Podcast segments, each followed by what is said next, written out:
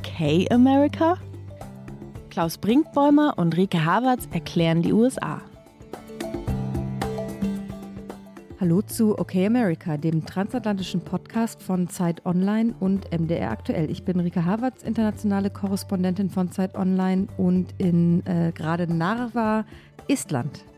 Und ich muss lachen, Rike, weil du gerade äh gesagt hast und nicht ganz genau zu wissen schienst, wo du bist. Ich frage dich gleich, ich stelle mich kurz vorher vor. Ich bin Klaus Brinkbäumer, Programmdirektor des Mitteldeutschen Rundfunks und in Leipzig.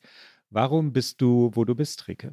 Ja, weil ich eine etwas wilde Reisewoche habe zu unserem Aufnahmezeitpunkt. Ich war ähm, beim NATO-Gipfel in Vilnius. Ich muss wirklich ein bisschen überlegen. Und dann bin ich jetzt noch weitergefahren nach Estland, um hier eine Geschichte über die Grenze zu Russland zu machen. Und die Stadt, in der ich bin, Narva, ist nämlich direkt an der russischen Grenze. Ich stand äh, vor zwei Stunden auf der Brücke die die beiden Städte hier verbindet, Narva und die äh, Stadt auf der russischen Seite und äh, stand so eine Meter vor der Grenze und dann hat der nette Grenzbeamte gesagt, bitte, bitte nicht weitergehen, weil dann werden wir, wir werden eh schon gefilmt und so war es. Der russische Grenzbeamte hatte die Kamera rausgeholt und sie auf einen Tripod gestellt und hat uns gefilmt, während wir da standen und sprachen.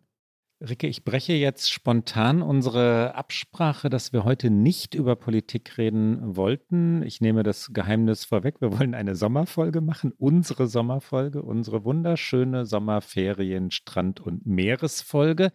Aber wenn du beim NATO-Gipfel warst und weil wir ja in den vergangenen Wochen immer wieder über Joe Biden und die Ukraine geredet haben und den Versuch Bidens, die NATO zusammenzuhalten, und jetzt wissen wir, dass Schweden nun endlich beitreten darf, weil die Türkei ihren Widerstand aufgegeben hat. Wie hast du Biden erlebt? Wie hast du die Amerikaner erlebt beim NATO-Gipfel?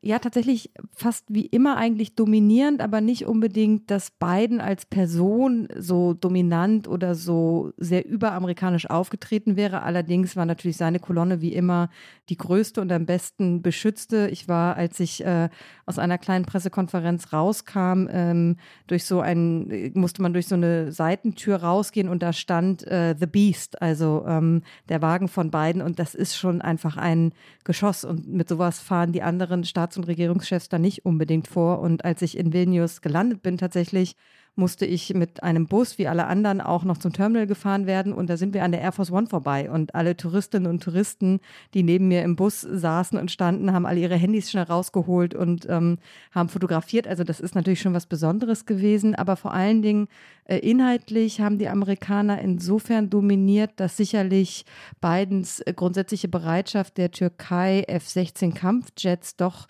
zu äh, verkaufen, ähm, mit dazu beigetragen hat, dass Erdogan gesagt hat, okay, ich gebe meinen Widerstand gegen Schweden in der NATO auf. Der Deal ist natürlich noch bei weitem nicht perfekt. Außerdem kann der Kongress immer ein Veto einlegen. Und vor allen Dingen waren aber die Amerikaner und auch Deutschland aus meiner Sicht sehr dominierend in der Frage, wie denn nun die NATO mit der Ukraine umgehen soll. Da gab es ja im Vorfeld eine längere Debatte oder einige Forderungen von unter anderem auch Mitgliedsländern der NATO, die Ukraine äh, sehr konkret auf einen Weg zu einem äh, Bündnispartner zu schicken. Und da haben die USA vor allen Dingen und auch Deutschland eher gebremst. Und so kam am Ende heraus, dass Biden gesagt hat, äh, die Zukunft der Ukraine ist in der NATO, aber der Weg dahin ist relativ unkonkret geblieben. Also das haben sich sicherlich die Ukrainerinnen und Ukrainer anders gewünscht, Zelensky auf jeden Fall. Und dahingehend waren, glaube ich, die Amerikaner dann schon prägend, weil sie das Bündnis dann auf ihre Linie gebracht haben. Und damit gehen wir in die Ferien. Wir gehen in den Sommer. Ja, wir, bitte. Wir hatten es angekündigt. Wir machen das traditionell. Ich glaube, nach äh, über drei Jahren OK America können wir von Traditionen sprechen, Rike. Ja, unbedingt. Wir machen die Sommersendung, unsere Top 10, unsere besten 10 Wobei wir sagen sollten, unsere besten zehn des Jahres 2023. Wir hatten nämlich schon mehrfach unsere besten zehn gemacht. Unsere besten zehn aus der ganzen reichen, bunten, schillernden, vielfältigen Welt der Vereinigten Staaten. Beginnen wir doch mit zehn erstaunlichen Politikern, Politikerinnen der Gegenwart, die einen Unterschied machen, die also auf irgendeine Art und Weise wirksam oder besonders sind. Rike, deine fünf. Ja, und ich sage noch einmal kurz dazu, natürlich nicht nur bezogen auf dieses Jahr 2023, sondern wie du sagst, aus der äh, auch ganzen Geschichte schillernd der USA. Ich fange aber ganz aktuell an, nämlich mit Wes Moore. Wes Moore ist erst der dritte schwarze Gouverneur in der Geschichte der USA und er ist in Maryland Gouverneur und hat dazu im vergangenen November tatsächlich diesen Sitz und dieses Amt für die Demokraten zurückerobert. Und er ist ähm, 44 Jahre alt, er ist wahnsinnig eloquent. Ähm, er ist, gilt als einer der neuen Stars der Demokraten. Das wird immer schnell ausgerufen und ich glaube, in Deutschland kennt man ihn noch nicht unbedingt, aber ich fand ihn sehr beeindruckend, auch wie er sich nach seinem Wahlsieg geäußert hat und vielleicht hören wir noch mal von ihm. Wer weiß. Dann mache ich doch gleich weiter, nochmal mit einem Midterm-Namen und zwar mit Maxwell Frost, der mit erst 26 Jahren als erster der Gen Z ins Repräsentantenhaus eingezogen ist. Er war einer der March for Our Lives Aktivisten. Das waren die Proteste. Wir haben mit Sicherheit schon mal drüber gesprochen. Ich erinnere noch einmal daran, die Schülerinnen und Schüler nach dem äh, Amoklauf in Parkland, Florida, ähm, gestartet haben, als 17 Menschen innerhalb von sechs Minuten getötet worden waren. Das war 2017 oder 18, glaube ich. Es war auf jeden Fall unter Donald Trumps Ägide. Und alle haben damals gedacht, das wird jetzt wirklich den Unterschied machen, weil dieser Protest so stark war, so so überall im Land um sich gegriffen hat, dass man dachte, da kann doch nicht irgendein Politiker, irgendeine Politikerin noch irgendeine andere Position vertreten, als wirklich etwas zu ändern. Aber wir wissen heute, ähm, es hat auch dieser Protest nicht wirklich grundsätzlich etwas geändert. Aber Maxwell Frost hat es vom Aktivisten ins Repräsentantenhaus geschafft und äh, kann vielleicht dort künftig noch mehr bewirken. Dann meine dritte Person, ähm, noch jemand, der sehr jung ist und äh, aus Diversitätsgründen ein Konservativer. Joe Mitchell war erst 21, als er im Iowa State House seinen Amtseid abgelegt hat. Das heißt, er ist nicht in Washington, D.C., er ist in Iowa und er will für die Republikaner, so sagt er es selbst, die Gen Z als Wählergruppe retten. Er betreibt eine Organisation, die Run Gen Z heißt. Und tatsächlich haben es die Republikaner schwer bei der Gen Z. Alle Umfragen, alle Zahlen zeigen, dass die eher demokratisch wählen und deswegen ähm, haben es auch die jungen Konservativen tatsächlich schwer, ihre eigene Altersgruppe zu erreichen. Und äh, Joe Mitchell möchte das ändern.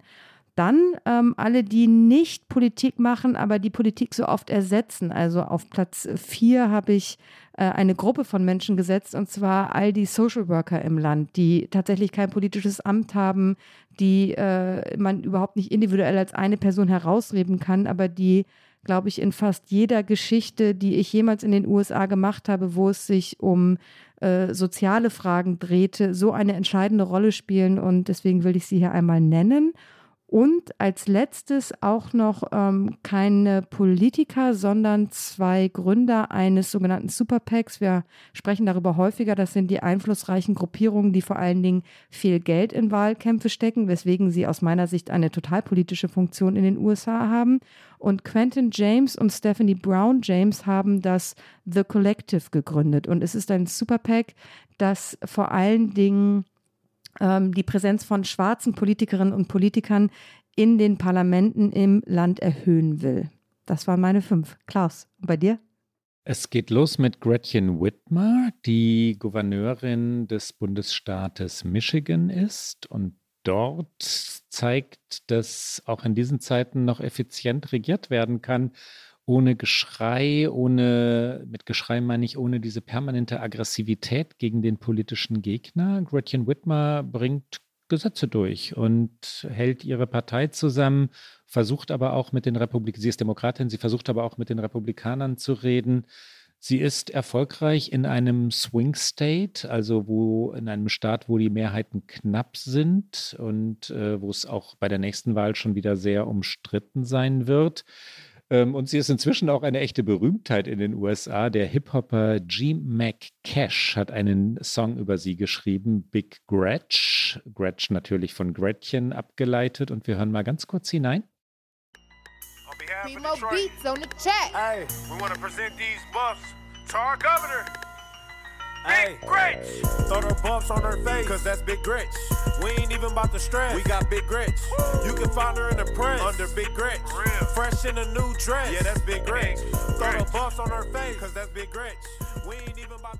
Zu ihrer Berühmtheit hat auch noch beigetragen, also zu Gretchen Whitmers Berühmtheit, dass es eine dieser ja, irren Gruppen, irre sollte man nicht ständig sagen, ich sag's aber auch nicht ständig, dieser, dieser gewaltverherrlichenden Gruppen gibt. Diese hier hieß Wolverine Watchmen, die sie entführen wollten, ne? weil, weil ihnen Gretchen Whitmer zu, zu liberal war diese Entführungsdrohung oder dieser Versuch, es war mehr als eine Drohung, ähm, sie wirklich zu entführen, hat dann auch noch dazu beigetragen, dass Amerika über Gretchen Whitmer redet. Die ist meine Nummer eins. Nummer zwei, Alexandria Ocasio-Cortez. Und zwar nicht wegen politischen Erfolgs. Sie ist ähm, an vielen Stellen nicht sehr viel weitergekommen in den letzten ein, zwei Jahren.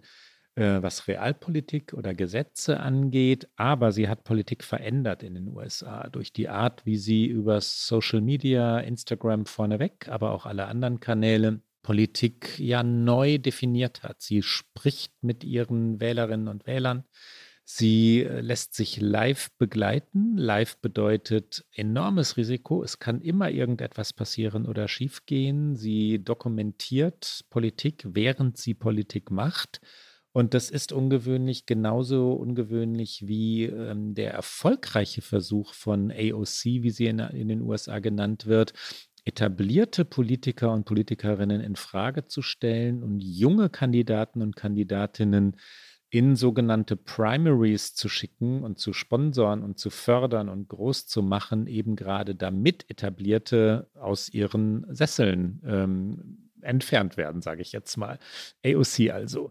Ähm, drittens David Pressman. David Pressman, den habe ich mal kennengelernt. Das ist lange, lange, lange her. Da war er der Anwalt von George Clooney, der Menschenrechtsanwalt. Clooney, der Schauspieler, hatte damals sich in Afrika und an diversen Orten bei den Vereinten Nationen politisch engagiert und Pressman war sein Anwalt, sein Human Rights Lawyer, Menschenrechtsanwalt. Der ist jetzt aber in ganz anderer Rolle, Pressman. Der ist nämlich Botschafter der USA in Ungarn, in Budapest. Und das ist deshalb interessant, das ist aus vielen Gründen interessant, aber unter anderem deshalb interessant, weil David Pressman bekennend ähm, oder offen homosexuell ist und das ist in Ungarn, im Ungarn von Viktor Orban äh, per se eine, wie soll man sagen, Herausforderung, Dreistigkeit aus Sicht Orbans, man könnte auch sagen Mut aus Sicht David Pressmans oder ich würde eher sagen, selbst eine Selbstverständlichkeit aus seiner Sicht.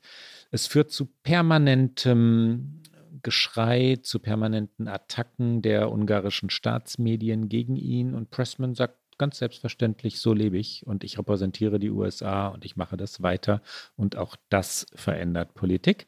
Viertens, so ähnlich wie du gerade die, die, äh, all die Social Workers genannt hast, möchte ich all die Lokalpolitiker und Politikerinnen nennen, die sich voller Leidenschaft gegen Obdachlosigkeit einsetzen.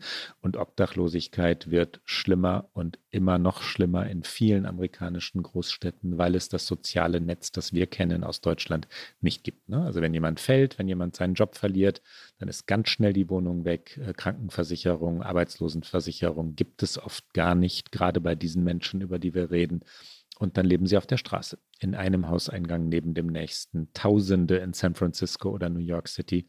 Aber es gibt Politiker und Politikerinnen, die dagegen angehen, die etwas versuchen, die immer wieder ähm, ja, in diesen täglichen Kampf gehen.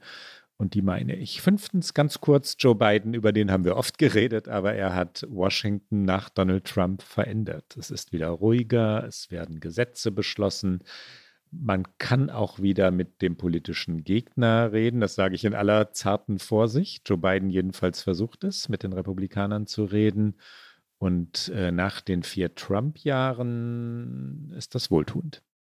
Kommen wir, das war zum Auftakt direkt eine ausführliche Kategorie unserer Listensendung, Klaus. Wollen wir Jetzt, vornehmen, dass wir uns kürzer fassen bei der nächsten, bei der nächsten Runde? das nehmen wir uns ja so oft vor, aber ich würde sagen, wir versuchen es mal in jeder zweiten Runde uns etwas kürzer zu fassen. Stadtviertel. Ich versuche das mal in aller Kürze. Ich muss aus äh, Heimatliebe Logan Circle in Washington DC nennen. Da habe ich äh, gelebt und ähm, ich mag das Viertel gerne, weil es einfach alles hat, was man so braucht an einem Viertel. Szene, nette Wohnhäuser, nette Menschen, vor allen Dingen nette Menschen, ähm, noch ein, ein, ein, Minimum an Diversität, obwohl es für Washingtoner Verhältnisse natürlich auch viel zu weiß ist eigentlich. Dann der Mission District in San Francisco, relativ berühmt, lohnt aber wie die ganze Stadt natürlich für ähm, einfach einen äh, Schlendergang, aber vor allen Dingen so am frühen Abend mag ich den Mission District total gerne, weil er so lebhaft ist und äh, man an jeder Ecke was anderes sieht. Dann in Austin, Texas, ähm, East Caesar Chavez. Das ist vor, ich glaube, ich würde sagen, vermutlich zehn Jahren äh, noch ein Viertel gewesen, in das man eher nicht äh, gehen sollte. Und jetzt ist es durchgentrifiziert. Das hat Vor- und Nachteile, aber es ist noch nicht so durchgentrifiziert, als dass da nicht noch auch sehr viele Menschen leben würden, die, glaube ich, da schon sehr lange leben. Und es hat so eine, es hat schon fast so ein Gefühl von Lateinamerika, obwohl es noch Texas ist und ähm, einfach ein sehr cooles Viertel in Austin. Dann äh, aus Zweitheimatliebe äh, Wicker Park in äh, Chicago. Einfach auch, weil es, ja, das erste Viertel ist in Chicago, was ich so richtig gut kennengelernt habe, weil ich dort auch mal ein paar Wochen verbracht habe und ähm, sehr viel in Local Coffee Shops gearbeitet habe. Und als letztes ähm, konnte ich mich nicht ganz entscheiden. Eigentlich möchte ich Seattle natürlich immer als Gesamtstadt empfehlen, aber wer sich außerhalb von äh, Downtown einmal umgucken möchte, Queen Anne für die Häuser, die dort stehen und Ballard für ähm, auch äh, super Cafés und äh, beste Eisläden. Und ich, Rike, fange an mit Battery Park New York. Battery Park ähm, kommt für unsere treuen Hörerinnen und Hörer überraschend, weil ich schon so oft vom East Village oder vom Bryant Park in Midtown oder Brooklyn natürlich geschwärmt habe. Battery Park, man soll sich ja auch nicht permanent wiederholen in einem Podcast wie OK America. Battery Park im Südwesten Manhattans gelegen, ähm, liegt eben gerade deshalb am Hudson mit freiem Blick auf die Freiheitsstatue, jedenfalls wenn man am Wasser steht. Man kann sich auch von Hochhäusern den Blick äh, verbauen lassen, aber äh, immer wenn man so durch die, durch die Straßen geht und dann vielleicht links das neue World Trade Center sieht oder, oder rechts dann so den, den leuchtenden Hudson hinüber nach äh, New Jersey blickend, ähm, da steht, dann äh, fühlt man das die ganze Kraft New Yorks. Die Wall Street ist nicht weit. World Trade Center habe ich schon genannt. Die Gedenkstätte an den 11. September ist nun wahrlich einen Besuch wert und es gibt jede Menge tolle Kneipen in Battery Park. Zweitens Venice Beach, Los Angeles. Wir wollten uns etwas kürzer fassen. Venice Beach wegen des Strandes. Und es gibt tolle Cafés dort. Man könnte auch Santa Monica oder Malibu, äh, alle nicht weit weg von Venice Beach nennen. Venice Beach hat ähm, diese absurden, kennst du das, die Fitnessgeräte am Strand Muscle Beach? Äh, Muscle Beach, weil Amerikan ja, Amerikaner mit sehr dicken Oberarmen dort äh, herumlaufen. Ähm, die sind dort, um scheinbar zu trainieren. In Wahrheit wollen sie natürlich gesehen werden. Drittens Fisherman's Wharf in San Francisco. Ein tolles, tolles, tolles Viertel und auch dort wieder Deshalb ist es so toll, weil man das Wasser sieht und in dem Fall die Golden Gate Bridge und hin und wieder kommt ein fliegendes Segelboot vorbei. Viertens Georgetown, Washington. Cafés, Kneipen, eine schöne Uni, ein, eines der, du kennst es nun wahrlich, Rike, lebhafteren Viertel. Es gibt auch andere in Washington. Du hast eines genannt, mhm. aber Georgetown. Und fünftens für alle Musikliebenden das French Quarter in New Orleans. Und dort äh, weiß ich gar nicht, welche Kneipe, welche Musikbar ich empfehlen soll. Ich empfehle sie alle. Und dann mach doch gleich weiter, wenn man aus der äh, Musikkneipe rausgefallen ist, in welche Bar geht man dann noch auf einen Absacker bei dir? Ja, da muss man jetzt, wenn ich meinen Favoriten nach vorne stellen will, und ich bleibe natürlich treu bei meiner Nummer 1 weit, weit, weit fahren, denn die Bar Nummer 1 ist eigentlich gar keine. Ich meine aber den Tresen, und dann ist es natürlich doch wieder eine Bar, den Tresen des New York Yacht Club in Newport, Rhode Island. Wenn man nämlich in jenem New York Yacht Club steht, dann äh, sieht man Segelschiffe und zwar die schönsten, die allerschönsten. Die hängen äh, auf Bildern oder ähm, so als, als Nachbauten, kleine Holznachbauten, stehen sie dann natürlich an der Wand und in Vitrinen. Und wenn man sich umdreht und dann auf äh, den Atlantik vor Newport schaut, auch da fliegen Segelboote vorbei oder ganz alte America's Cup Schiffe fahren etwas langsamer vorbei. Segeln hat seine Heimat, amerikanisches Segeln allemal im New York Yacht Club in Newport und an jener Bar ein Bier zu trinken nach einem Segeltag. Da gibt es tatsächlich im Leben nichts Schöneres, Rike. Zweitens, äh, jetzt wirklich mal kürzer, die Bar Next Door. Die liegt am Sunset Boulevard in West Hollywood in Los Angeles. Und das ist so eine ganz alte historische Bar. Alte Fotos, Schwarz-Weiß-Fotos. Der Sunset Strip ist legendär. Ähm, die Getränke sind nicht mehr ganz billig, aber das, wenn man schon in Hollywood ist, äh, muss man es muss halt ausgeben. Die Getränke sind nirgendwo mehr billig in amerikanischen Bars. Und genau das stimmt. Äh, Trinkgeld kommt immer, das, dazu müssen wir raten, noch üppig obendrauf. Und nein, es ist nicht billig in Amerika zu trinken. In Jimmy's Corner geht das noch. Jimmy's Corner ist so eine richtige, ja, Absackerbar, ganz eng 140 oder 140 West 44th Street ist die Adresse in New York. 140 äh, West 44th, für die, die es suchen ganz nah am Times Square und Jimmy's Corner ist deshalb legendär, weil diese Kneipe gegründet wurde von Jimmy Glenn, der in der Welt des Boxens zu Hause war. Jimmy Glenn ist vor einigen Jahren gestorben, sein Sohn führt die Kneipe weiter. Jimmy Glenn war der sogenannte Cutman, also der die von Muhammad Ali und anderen Boxern, also wirklich richtig legendär, Cutman, das ist der, der, wenn, wenn, ein, wenn einem Boxer die Stirn aufgeschlagen wird oder die Augenbraue und es dann blutet, der das dann ganz schnell zumacht mit Eis, damit der Boxer weiter kämpfen kann. Das war ein Cutman. Und Jimmy Glenn konnte, wenn man genügend getrunken hat und genügend Geld auf den Tresen gelegt hat, ganz wunderbare Geschichten vom Boxen erzählen. Ich habe es geliebt. Aber wie gesagt, Jimmy Glenn ist tot. Viertens, die Old Town Bar. Das war meine wahre Heimat in New York, als ich dort gelebt habe. Ich will gar nicht mehr sagen. Cheeseburger, Bier ähm, und viele gute Freunde in der 18th Street in New York, East Village, Union Square Nähe. Und fünftens, das hatten wir schon mal im letzten Jahr, aber da kann ich einfach nicht ohne Rike Book and Bar in Portsmouth. Und jetzt kommst du. Ich fange an mit der äh, Silver Line im Ricks Hotel in Washington, D.C. Und diese Bar ist dort, wo einst mal ein Banksafe war. Und das macht die Stimmung dieser Bar aus.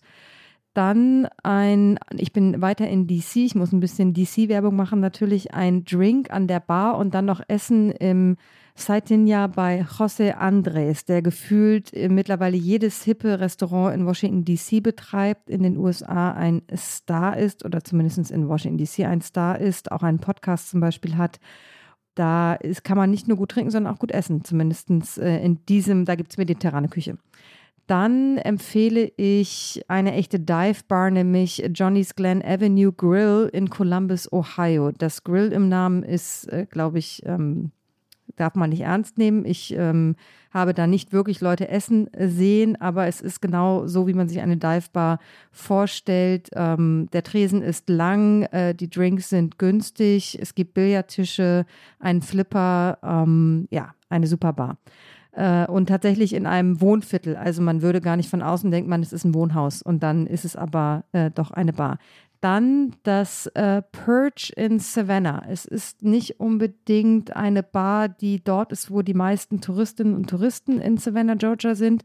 Es ist aber eine aus meiner Sicht der schönsten Rooftop-Bars, weil sie eben ein bisschen abseits liegt und man deswegen von dem doch teilweise lauten äh, Zentrum Savannahs ein bisschen weg ist und einfach diese diese Stimmung dieser Stadt auf sich wirken lassen kann. Und äh, die letzte Bar aus Sentimentalität, und ich habe sie mit Sicherheit auch schon einmal erwähnt, auch da kann ich dann nicht anders, ist das Cat's Eye in Athens, Ohio. Es ist wahrlich nicht die schönste Bar in dieser äh, Studentenstadt an der Ohio University, aber es ist die Bar, in der ich sehr viele Donnerstage verbracht habe.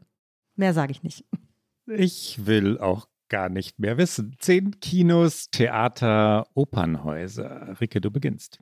Ich beginne in deiner Stadt in New York, aber die Met, äh, die Metropolitan, kann einfach in dieser Liste nicht fehlen. Ähm, ich habe schon sehr viele schöne Opernaufführungen dort gesehen.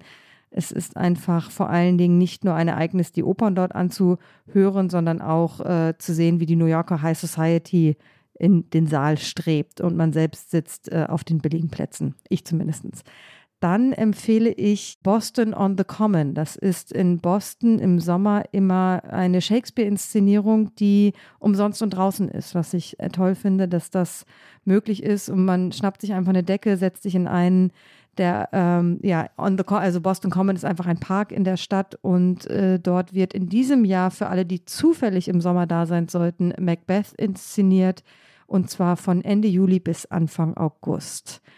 Dann ähm, noch ein Park in meiner Liste, der Grand Park in Chicago. Und zwar, weil das Lollapalooza dort quasi als Festival in der Stadt etabliert wurde. Das Lollapalooza wurde ursprünglich mal von Perry Farrell als Abschiedstour seiner Band Jane's Addiction Anfang der 90er aufgelegt. Es gab dann einige Auf- und Abs mit diesem Festival, aber seit 2005 ist es eben jedes Jahr in Chicago. Der Grand Park ist mitten in Downtown und es ist ein riesiges Fest. Und ähm, mittlerweile gibt es das Lollapalooza auch in vielen anderen Städten. Es gab es auch schon in Berlin, aber das Original in Chicago ist einfach toll und ähm, so zwischen den Hochhäusern Downtowns und ähm, der Waterfront gelegen. Und das Line-up ist mittlerweile auch ähm, sehr starverdächtig immer. Und dann noch als letztes, tatsächlich kein einzelnes Kino, aber all diese absurden Kinos, die du sicher auch kennen wirst, in denen man mittlerweile in diesen Recliner-Chairs sitzt, also in diesen, mich erinnert das immer an alte Friends-Folgen, weil dort standen in dem Apartment von ähm, Joey und Chandler standen zwei im Grunde nur dominierende, ich weiß gar nicht mehr, wie die auf Deutsch nennt, diese Sessel, wo man dann so einen Hebel zieht und dann geht die Lehne nach hinten und es kommt so ein Fußbänkchen hoch und man kann sich quasi reinlegen und. Ich würde jetzt ähm, Liegestuhl sagen, aber du meinst irgendwas. Ähm, ich meine irgendwas anderes. Ich glaube, in Deutschland ne? haben das, glaube ich, äh, gibt es das eher so, dass ältere Menschen das eher so für sich entdecken. Aber ja, man liegt halt drin und dann bekommt man eben in diesen Recliner-Chairs, in diesen US-Kinos auch noch, wenn man möchte, Essen serviert. Und dann muss man sich fragen, wie man noch einfach wach bleibt im Kino. Liegestuhl oder Schlafcouch, aber du meinst bestimmt etwas viel, viel Cooleres. Ja, ich, nee, ich glaube, cool sind die wirklich nicht, aber die Amerikaner lieben sie. Also ich kenne kaum einen US-Haushalt, wo nicht, also so von meinen College-Freunden, die, die Dads hatten fast alle so einen Recliner-Chair irgendwo rumstehen. Also ich, ich werde das nachreichen in einer der, der, der kommenden Folgen, was genau es ist. Deine Theater, Kinos, Opernhäuser. Die Metropolitan Opera gewinnt auch bei mir, Rike. Wenn ich mich daran erinnere, fallen mir noch ein, zwei, drei kleine Sachen ein, die, die, die schön sind. Einmal die Balkone, wenn man dort die Treppen hochgeht und dann nach draußen geht, also sich ein Glas Wein oder, oder ein Glas Sekt oder was auch immer mitnimmt und dann raustritt aus den, den großen Fensterflügeln und dann New York draußen sieht und hört so ein schöner Blick über den, die, die Flächen des Lincoln Center, wo die Metropolitan Opera angesiedelt ist und den, den großen Springbrunnen draußen. Das lohnt sich. Dann die Kristallleuchter, ne? die, die in der, in der Opera, wenn die, wenn die hochgezogen werden kurz vor Beginn. Das ist so ein bewegender, berührender Moment, weil es spektakuläre, große, berühmte in Wahrheit Kristallleuchter sind. Und dann eine nicht so schöne Erinnerung, die ich jedes Mal wieder irritierend finde, wenn es vorbei ist. Also nach dreieinhalb Stunden schwerster Arbeit äh, durch Anane Trepko und all die anderen Superstars, die in der Met auftreten, dann springen die New Yorker auf und drängen zum Ausgang und rasen zum Taxi, um auch auf jeden Fall Erste am Taxistand zu sein. Das heißt, sie verpassen den Applaus, sie verpassen auch den Moment, wo man eigentlich Respekt zeigen sollte. Eben weil dort vorne dreieinhalb Stunden lang Schwerstarbeit geleistet wurde. Wie respektlos von, der, von den New Yorkern und New Yorkerinnen und respektlos ist diese Stadt ja durchaus auch. Zweitens die Freiluftbühnen ähm, des Chilmar Community Center und das ist ein kleiner Geheimtipp oder ein echter Geheimtipp. Das liegt nämlich auf Martha's Vineyard und diese Freiluftbühnen meine ich in jedem Sommer für drei Tage. Dann ist dort nämlich eines der besten Literaturfestivals Amerikas. Und da sind dann tatsächlich die ganz berühmten Schriftstellerinnen und Schriftsteller oder große Journalisten, die man im sonstigen Leben schlicht nicht treffen kann, die Stars von CNN, ähm, Jim Acosta oder solche Leute, die gerade Bücher geschrieben haben. Äh, einmal im Jahr, im Sommer ist dieses Festival in diesem Jahr vom 4. bis 6. August. Das ist ein Reisetipp, Martha's Vineyard zum Literaturfestival. Drittens das New Amsterdam Theater. Das ist eines der schönsten äh, Broadway-Theater. Es ist eines der ältesten, 1903 eröffnet. Wenn man etwas größer gewachsen ist, ist es verdammt eng dort, aber schön, wie gesagt, ist es. Viertens das Angelica Film Center. Das ist eines der besten Kinos Amerikas, würde ich sagen. Ich würde es wirklich so hoch ansiedeln, weil es nach deutschem Verständnis äh, Programmkino genannt würde. Da sind nicht die großen Blockbuster, sondern da sind die wirklich guten Filme und da wird richtig Programm gemacht. Also Filme werden zu Reihen sortiert, thematisch eingeordnet. Es gibt besondere Themenwochen. Eine echte Empfehlung. Houston Street, 18 West Houston, also in der Nähe von Washington Square oder Bleecker Street angesiedelt. Und fünftens die Boston Symphony Hall. Du wirst sie gewiss kennen, ähm, eine der großen Musikhallen Amerikas. Viele, viele Zuschauer passen rein, über 2000, glaube ich. Und weiter? Der Ort für unsere nächste Live-Podcast-Aufnahme, nein, nicht. Scherz. Das ist angemessen. Aber dann kannst du gleich weitermachen mit den Podcasts, die du dort gerne mal auf der Bühne sehen würdest. Erstens die Ezra Klein Show, die hatten wir schon hin und wieder mal, eben gerade weil sie so gut ist, auch in OK America als Quelle oder als Ausgangspunkt äh, einer Diskussion. Ezra Klein einer der bekanntesten Journalisten der USA, jetzt bei der New York Times, äh, macht in der Ezra Klein Show das, was gute Podcasts leisten sollen. Er diskutiert in aller Ruhe, bestens vorbereitet und gründlich das, was uns wirklich angeht. Und das ist meistens Politik, aber bei weitem nicht immer nur Politik. Zweitens, äh, The Writer's Voice. Das ist ein Podcast des New Yorker und zwar lesen bei The Writer's Voice die Autorinnen und Autoren der berühmten Kurzgeschichten des New Yorker ihre eigenen Texte vor. Und das macht einfach Spaß, ja, wenn dann T.C. Boyle äh, seine eigene Geschichte aus dem gerade aktuellen Heft vorträgt, The Writer's Voice. Dazu kann man noch nehmen den Fiction-Podcast des New Yorker. Den hatten wir schon mal in unserem Podcast, da diskutieren Schriftstellerinnen und Schriftsteller die Kurzgeschichten anderer Autoren. Also ähm, T.C. Boyle liest dann eine Geschichte von George Saunders vor und diskutiert die, interpretiert sie, nimmt sie auseinander, feiert sie, was auch immer ihm dazu einfällt. Drittens The Draymond Green Show. Draymond Green spielt Basketball in Golden State oder bei den Golden State Warriors in San Francisco, so ist es richtig. Und weil er selber NBA-Star ist, bekommt er natürlich alle Trainer und Spieler vors Mikrofon, was Sportjournalisten nicht immer so gut gelingt. The Draymond Green Show ist ein Tipp für Basketball-Liebende. All There Is habe ich schon mal als Get Out empfohlen, aber es hat mich wirklich bewegt. Es geht um Trauer, es geht um Abschied. Anderson Cooper hat diesen Podcast aufgenommen für CNN und fünftens, ich hatte eigentlich gedacht, ich sollte The Daily empfehlen. The Daily ist der tägliche Nachrichtenpodcast von der New York Times. Und dann habe ich gedacht, nee, eigentlich nicht mehr, weil es mir inzwischen zu eitel geworden ist. The Daily macht inzwischen jeden Tag ein ziemliches Bohai darum, wie toll eigentlich The Daily sei. Und deswegen empfehle ich The Political Scene, also die politische Welt oder die politische Szene der ist auch wieder vom New Yorker. Da diskutieren zwei Journalistinnen und ein Journalist, Susan Glasser, Jane Meyer und Evan Osnos, über Politik und sie wissen, worüber sie reden. Rike, deine fünf Podcasts.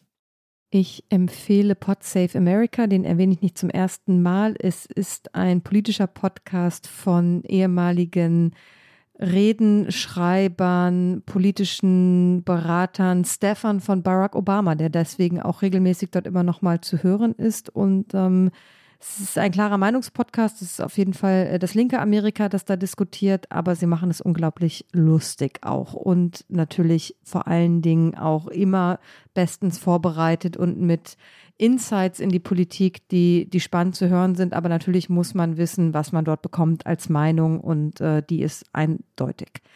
Dann äh, Serial, ähm, ein Podcast, der in der ersten Staffel immer noch, finde ich, stilprägend ist für alle möglichen Podcasts. Es war die Recherche eines äh, Kriminalfalls, eines Mannes, der für einen Mord im Gefängnis saß und die Autorin hat sich auf die Suche nach Antworten gemacht und es war eine sehr ambivalente Suche und gerade gibt es eine neue Staffel von Serial.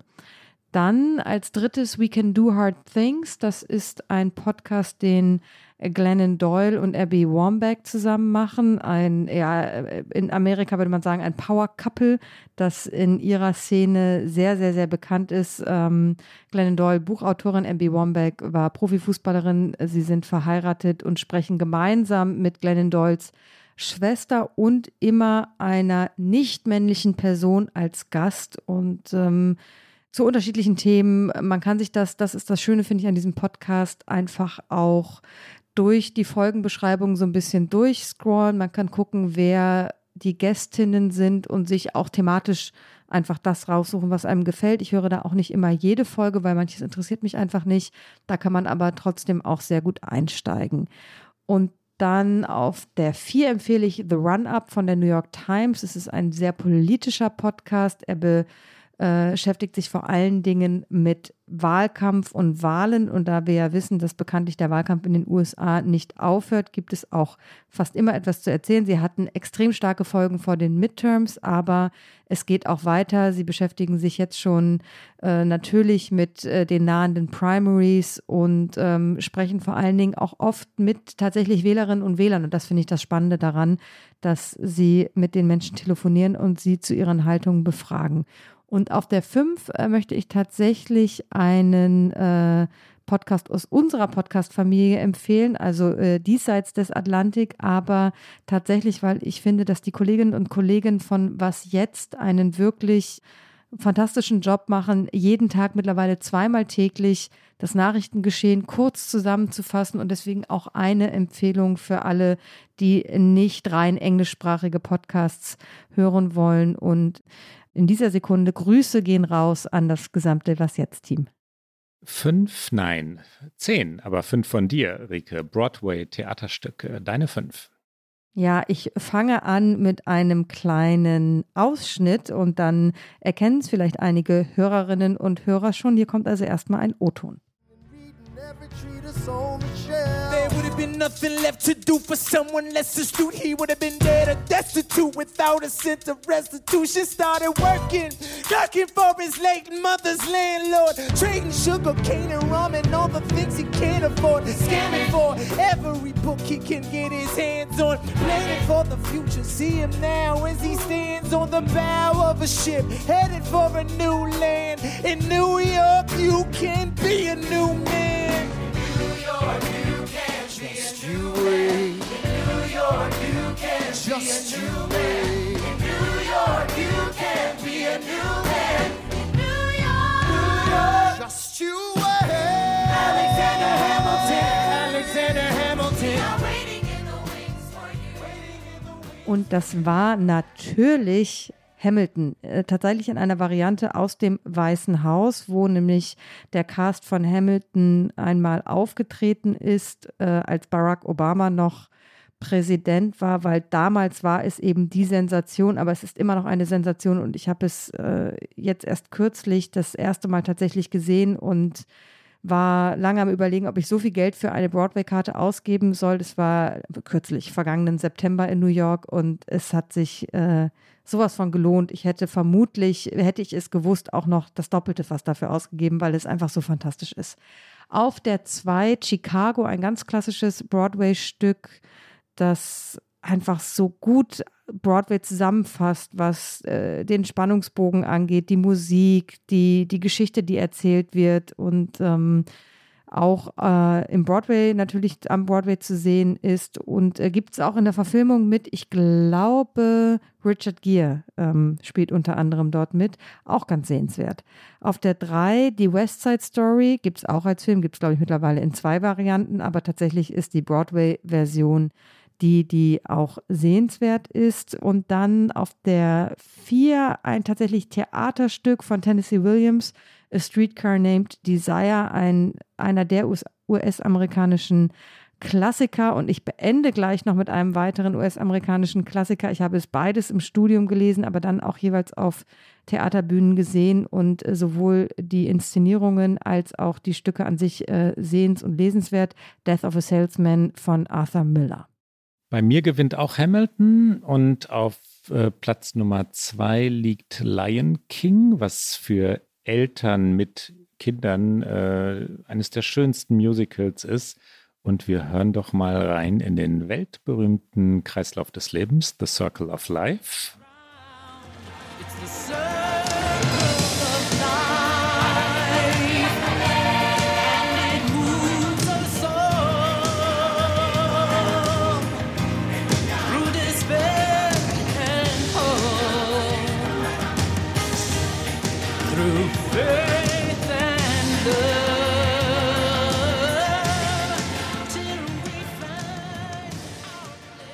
der alte Löwenpapa und der kleine, großwerdende junge Löwe, da muss ich ja schon fast wieder weinen, wenn ich davon nur erzähle, Rike.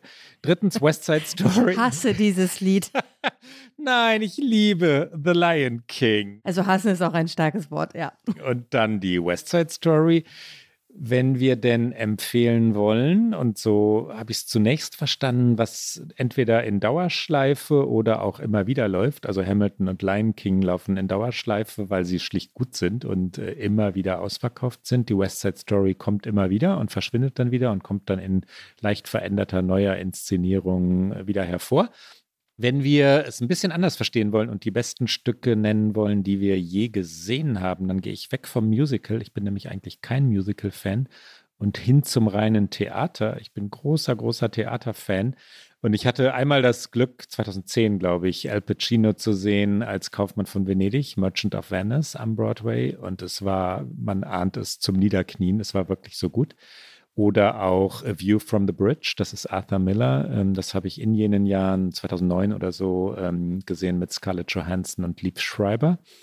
Berühmte Szene, das junge Mädchen hat einen Job ähm, in, einer, in einer nicht ganz angenehmen, harten Fabrik oder sie möchte dort einen Job antreten. Sie hat ein Angebot.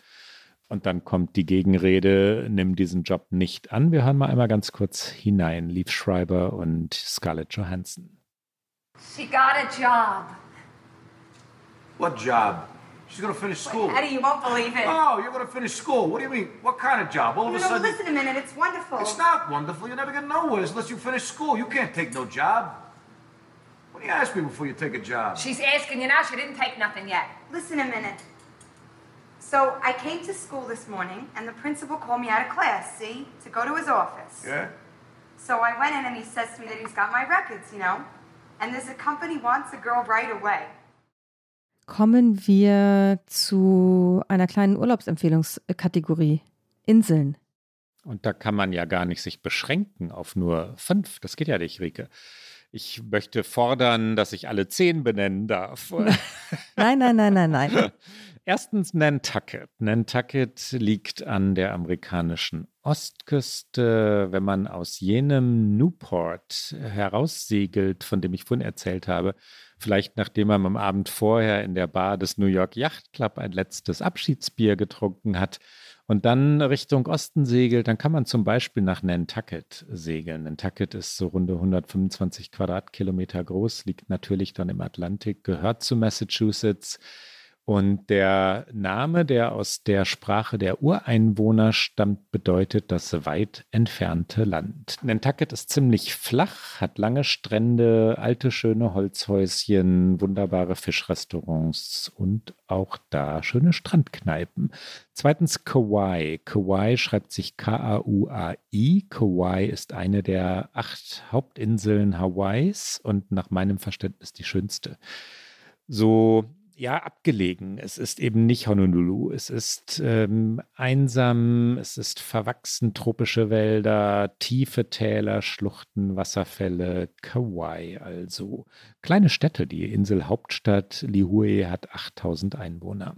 Drittens Key West oder eher noch als Key West die Florida Keys. Das ist eine Kette von über 200 Inseln oder eher noch als alle Florida Keys meine ich die, über die nicht der Highway One führt, der nämlich Miami mit Key West verbindet, sondern die, die nicht durch Brücken und Straßen erreicht sind, die einsamen Keys. Also viele dieser 200 Inseln liegen so ein bisschen ab. Man kommt nur mit dem Boot hin.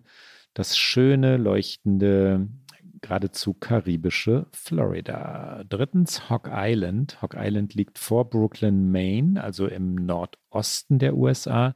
Gehörte einst übrigens dem Schriftsteller E.B. White, der dort ähm, ja, sich bäuerlich betätigt hat. Der war Bauer, der war Schafzüchter. Hog Island vor Brooklyn, Maine, ähm, das schöne Maine, das leuchtende Maine. Und fünftens, auch das ist eine Insel, Manhattan, New York. Und jetzt du, Rike. Ich empfehle Bainbridge Island vor Seattle. Es geht auch eine der vielen anderen Inseln, die es dort gibt, aber auf dieser war ich und die Überfahrt bietet einen sehr spektakulären Blick auf die Skyline. Deswegen würde ich empfehlen, unbedingt am Abend eine Tour zu machen. Dann hat man auch noch das schönste Licht und in Bainbridge war, als ich damals da war, Straßenmusik. Das hat es noch ein bisschen schöner gemacht und ähm, zweite Insel Antelope Island. Es ist eine Halbinsel bei Salt Lake City und ich habe sie schon einmal erwähnt, als wir über die große Bisonherde sprachen, die es dort gibt. Und man kommt ihr sehr nah. Die Tiere sind dort nicht eingezäunt, sondern äh, stehen auch mal auf der Straße rum oder am Straßenrand. Und es ist einfach unfassbar beeindruckend. Und im Hintergrund dann noch Bergketten, dann noch der See, leider sehr, sehr, sehr, sehr ausgetrocknet. Äh, darüber haben wir tatsächlich schon gesprochen, dass es bedroht ist, dass das irgendwann verschwinden wird, dieses unglaubliche Zusammenspiel aus äh, Bergketten, die schneebedeckt sind im See und diesen schönen Tieren. Dann auf der 3 eine der Inseln vor der Küste der Upper Peninsula in Michigan. Meine darf ich aber leider nicht verraten. Aber wenn man es hochschafft, dann einfach mal treiben lassen. Und die touristischste ist mit, sicherlich, äh, mit Sicherheit Mackinac Island. Die kann ich empfehlen. Die andere ähm, findet man ja vielleicht auch, wenn man sich einfach treiben lässt.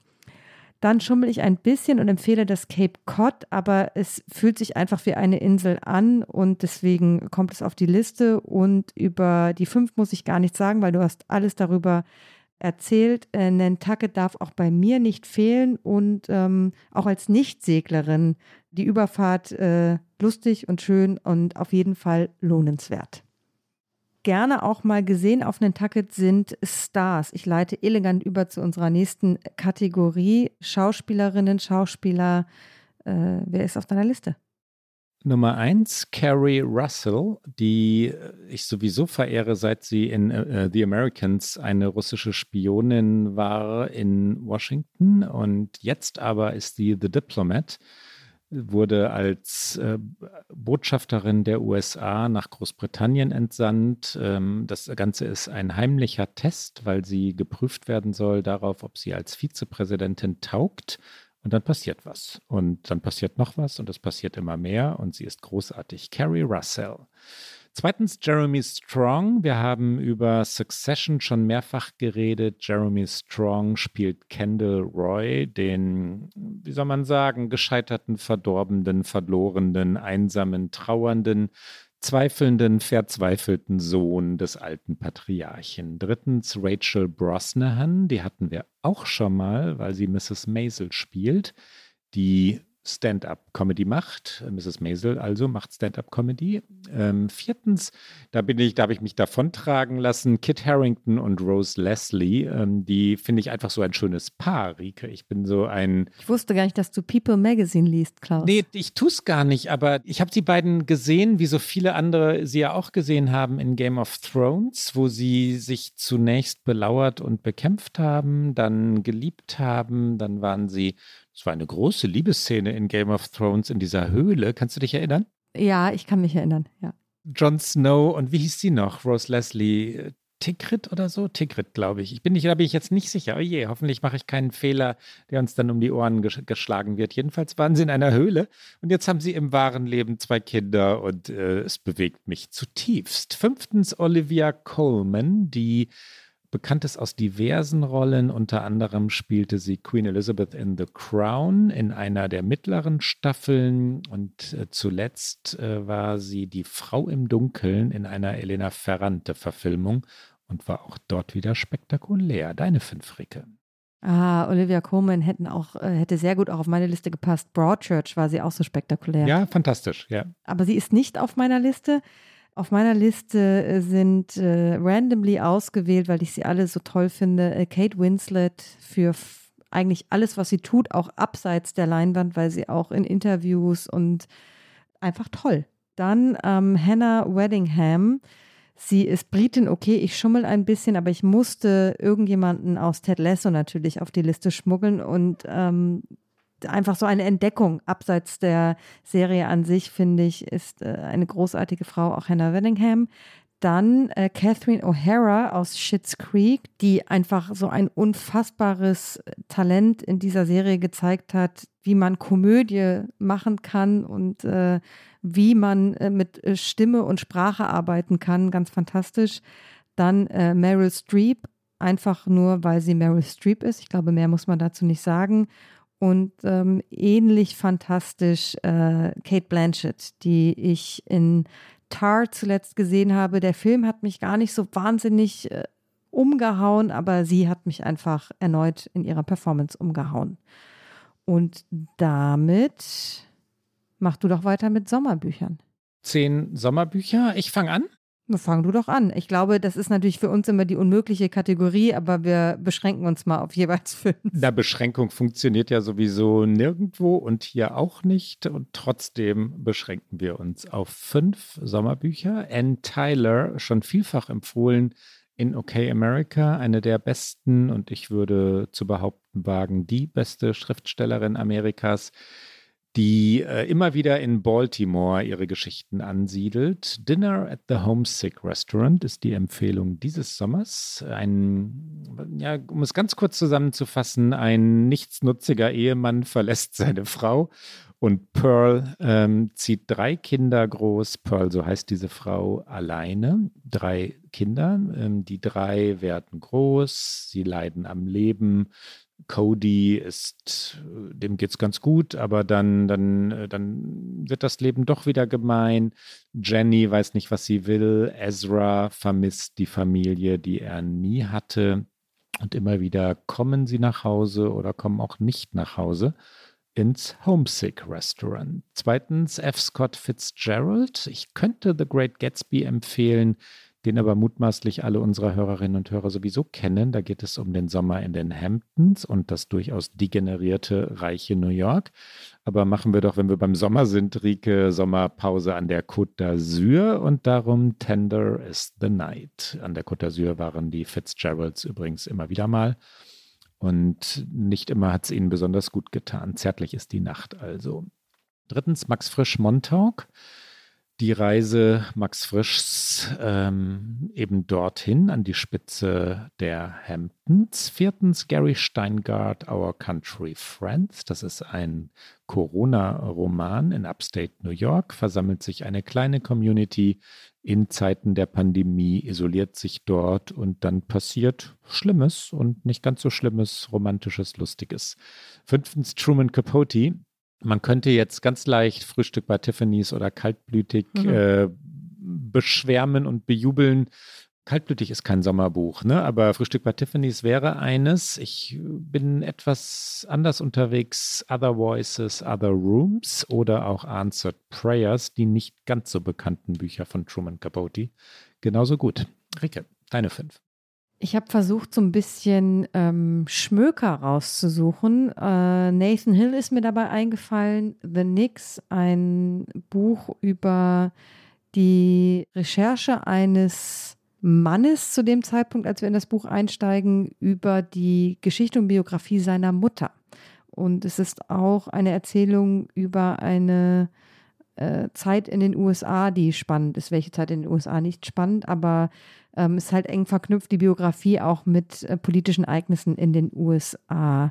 Dann auf der 2 A Little Life, wir haben schon oft drüber gesprochen, dieses ja fast schon, würde ich sagen, Jahrhundertbuch, so ein allumfassendes, emotionales, bewegendes Buch von Hannah Yani Gahara. Ich spreche sie mit Sicherheit nicht ganz korrekt aus, aber A Little Life ich möchte es am liebsten noch ein zweites Mal lesen. Vielleicht ist jetzt nach ein paar Jahren, die ich es nicht gelesen habe, äh, die Zeit gekommen.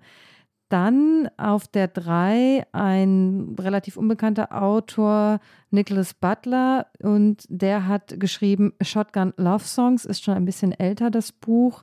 Aber es ist mir nochmal bei der Recherche in meinem Bücherregal in die Hände gefallen und es spielt in einer Kleinstadt in Wisconsin und es geht um vier Schulfreunde und eine Hochzeit. Also es ist wirklich so ein ganz klassisches Sommerbuch. Auf einer Sommerbuchliste darf nicht fehlen Siri Husted, A Summer Without Man eins meiner Lieblingsbücher tatsächlich. Und auf der 5 kein ganz klassisches Sommerbuch, aber ein tolles Buch über die USA und so erschreckend aktuell immer wieder. Tyra Jones, An American Marriage und es geht um eine ähm, um ein schwarzes Ehepaar und der Mann wird für ein Verbrechen verhaftet, das er nicht begangen hat. Das ist mein Cliffhanger für dieses Buch. Und damit kommen wir zu einer meiner Lieblingskategorien unserer Sommerfolge, nämlich unsere zehn amerikanischen Lieblingswörter. Und wir haben einfach äh, noch zehn gefunden. Und ich glaube, im kommenden Jahr werden wir noch mal zehn finden. Wir werden immer wieder zehn finden.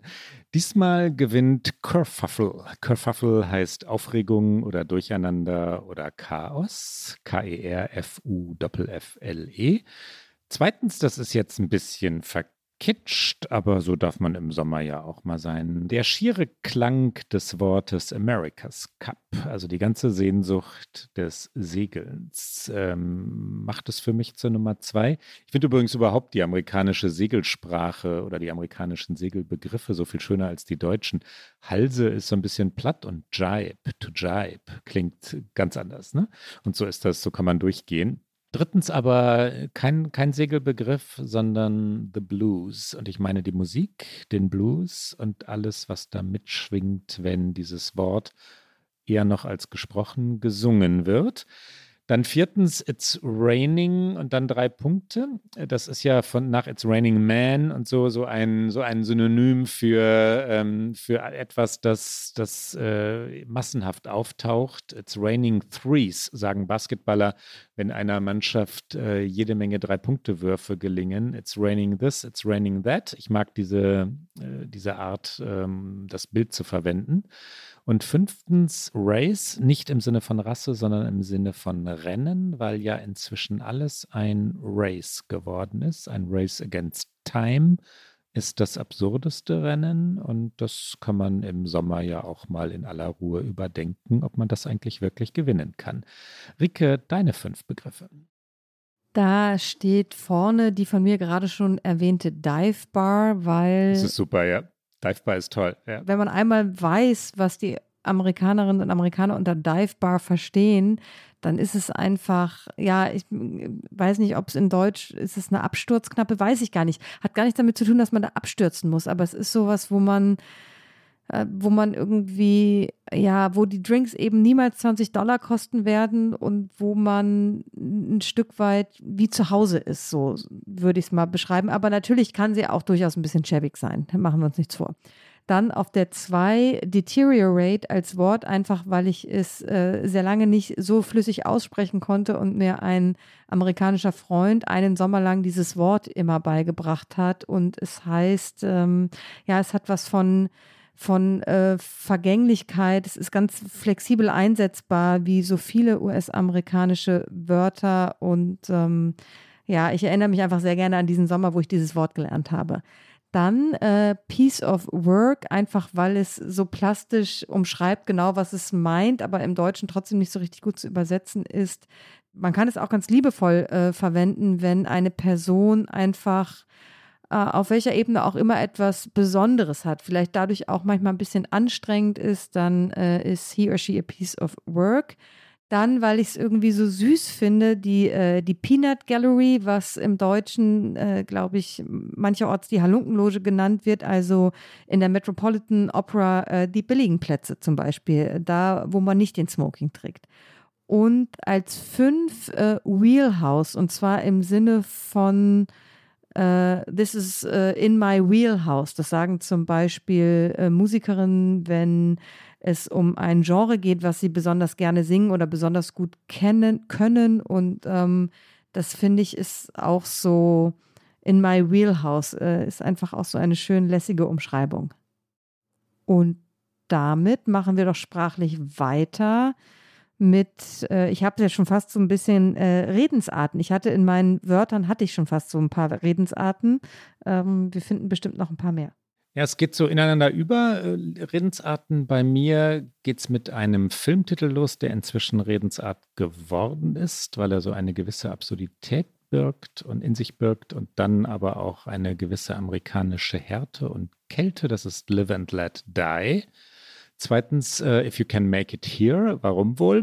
If you can make it here, you can und so weiter. Drittens, Gone Sailing. Das liebe ich, weil es ein Synonym ist für ich bin nicht erreichbar. Da gibt es inzwischen Bildschirmschoner oder Abwesenheitsnachrichten oder an vielen amerikanischen Haustüren ähm, hängt so ein Schild. Gone Sailing heißt, ich bin für euch und für niemanden erreichbar. Für euch nicht erreichbar, so muss es heißen, und für niemanden erreichbar. Get on the Good Foot, viertens, das ist ein James Brown Song. Wir hören noch mal ganz kurz rein, wie er es singt. Er singt es nämlich ganz anders, als ich es spreche.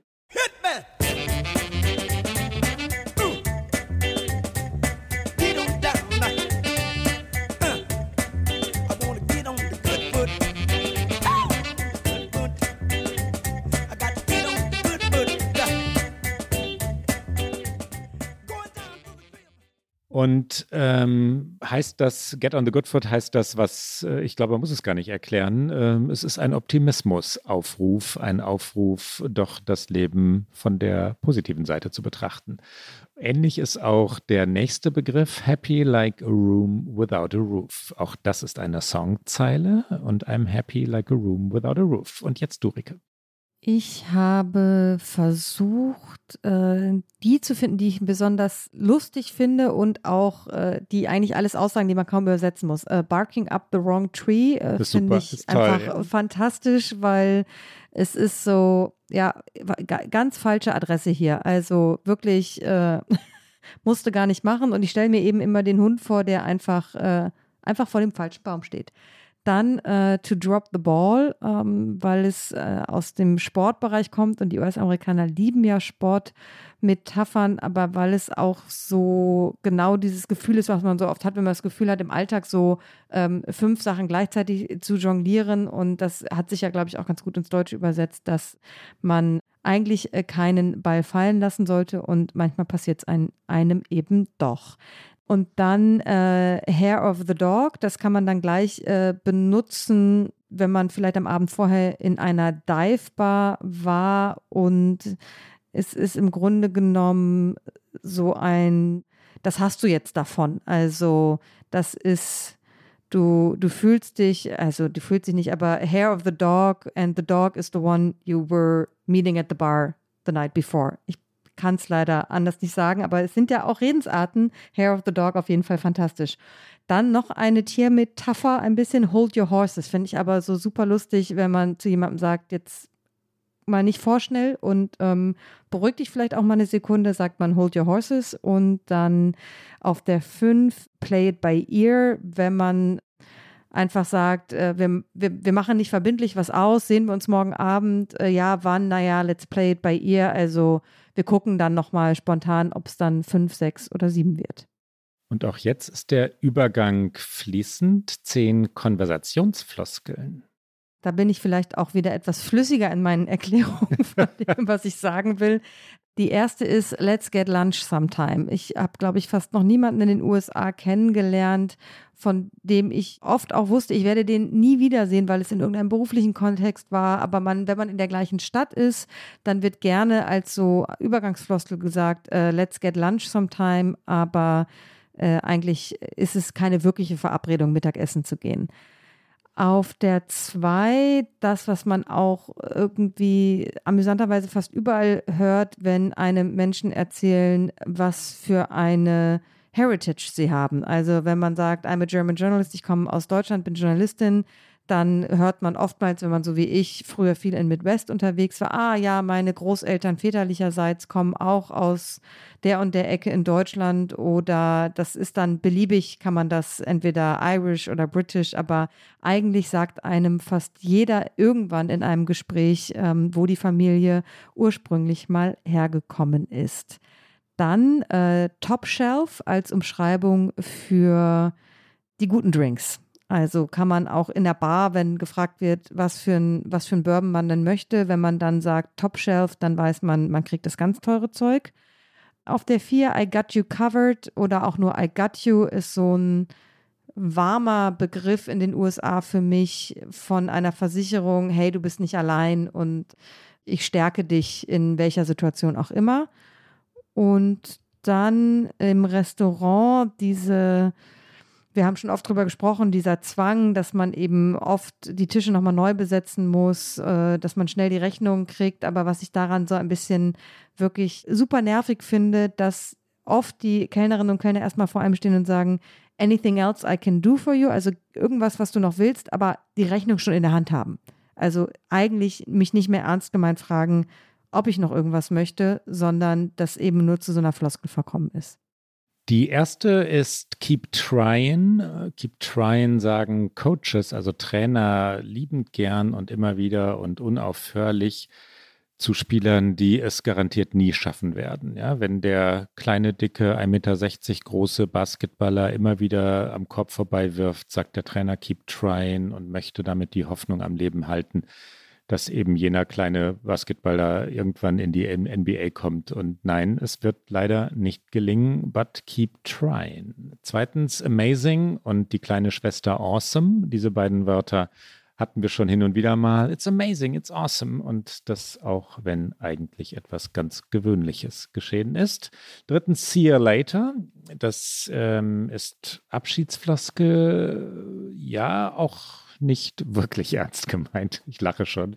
See you later heißt gar nichts, ne? Heißt, äh, vielleicht sehen wir uns, vielleicht sehen wir uns nicht und wahrscheinlich sehen wir uns nicht wieder.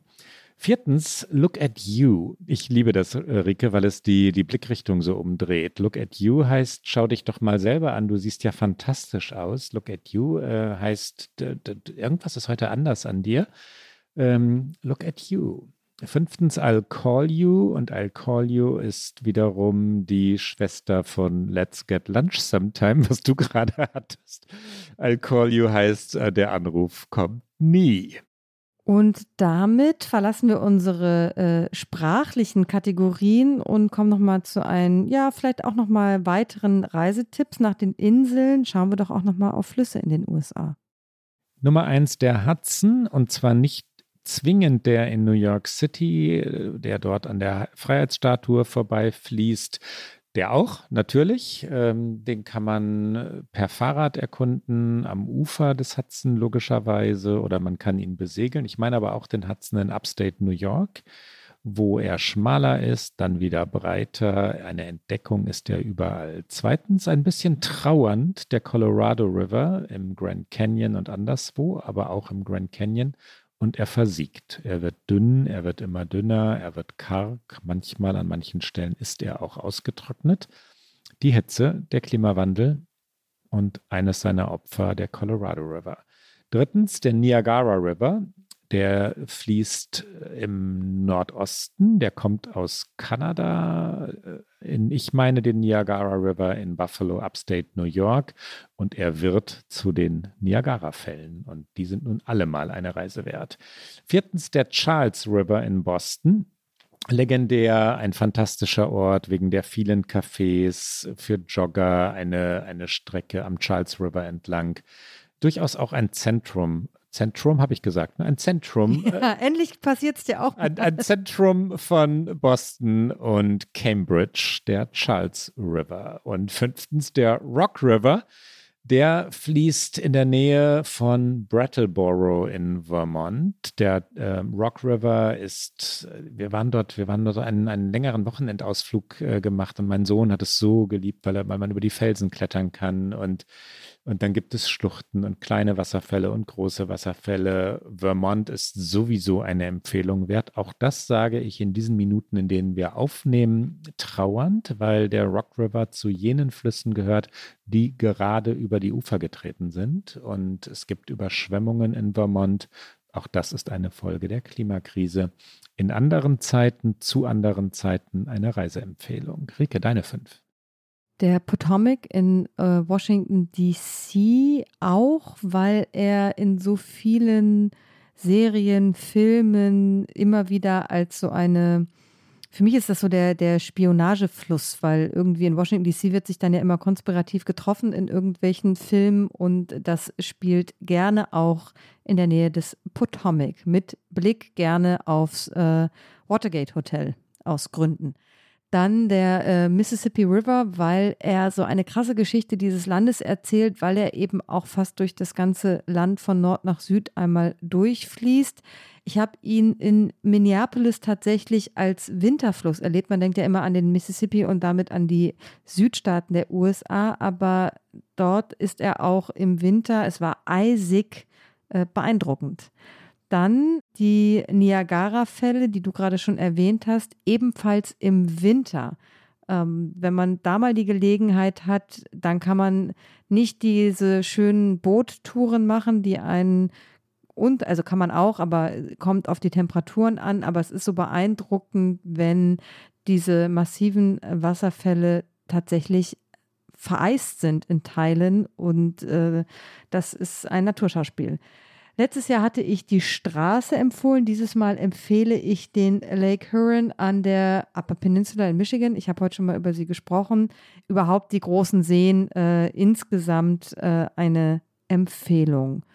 Und dann noch den Niemand wird ihn kennen, er ist sehr, sehr klein, den Olentangy River in Worthington, Ohio. Und das ist eine persönliche Empfehlung, weil ich dort äh, so viele Morgende schon äh, lang gejoggt bin oder mit dem äh, liebsten Hund meiner liebsten Freunde in Ohio spazieren gegangen bin. Und äh, er ist wenig spektakulär, aber er ist noch so ein Stück äh, Heimatgefühl.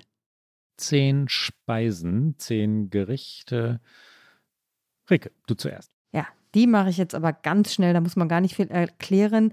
Äh, Brussels Sprouts, die kriegen die Amerikaner sogar ungesund hin. Was kriegen die Amerikaner nicht ungesund hin? Schmecken aber auch gesund aus dem Ofen und haben nichts mit diesen wahnsinnig matschigen Deutschen, so wie ich sie in meiner Kindheit in Erinnerung habe, wie man sie in Restaurants bekommt hat, äh, die, äh, die, den Rosenkohl, der so verkocht war. Es geht mir Dann, übrigens, äh, Entschuldigung, wenn ich ins Wort grätsche, ja. wirklich so. Als Kind habe ich Rosenkohl äh, nicht essen können. Das war so eines meiner, mein, das war furchtbar. So ein Horroressen. Und in Amerika habe ich Brussels Sprouts geliebt. Und es, es ist ja durchaus äh, eine psychologische Analyse wert, weil es in Wahrheit ja das Gleiche ist. Ich glaube ehrlich gesagt, dass die US-Amerikaner die Bitterstoffe daraus gezüchtet haben und deswegen essen wir ihn da lieber. Brussels Sprouts, also ich teile deine Empfehlung und gebe zurück zu dir, Rike. ähm, auf der 2 ein Südstaatenessen, äh, Grits and Scampi. Das ist wirklich sehr Southern. Grits kann man auch in Deutschland gar nicht kaufen. Am ehesten könnte man es wahrscheinlich hier im Deutschen mit sowas wie Polenta machen. Also es ist sowas na, breiig klingt so ekelig, aber es ist wirklich, es ist, ähm, da ist sehr viel auch Butter drin und äh, Leute, die Fleisch essen, äh, machen da noch Speck durch und dann werden da angebratene Scampi draufgelegt. Es ist super lecker. Also wer mal die Chance hat, selbstgemachte Grits in den USA zu essen, der Knaller. Dann äh, richtig gutes Oatmeal und ich meine nicht das, was man in der Mikrowelle in einer Minute warm macht, sondern die Steel Cut Oats, die so 20 Minuten länger und äh, im Topf so vor sich hin kochen müssen. Und als schnelle Variante empfehle ich äh, unbedingt Overnight Oats, also die, die man anrührt und über Nacht im Kühlschrank lässt.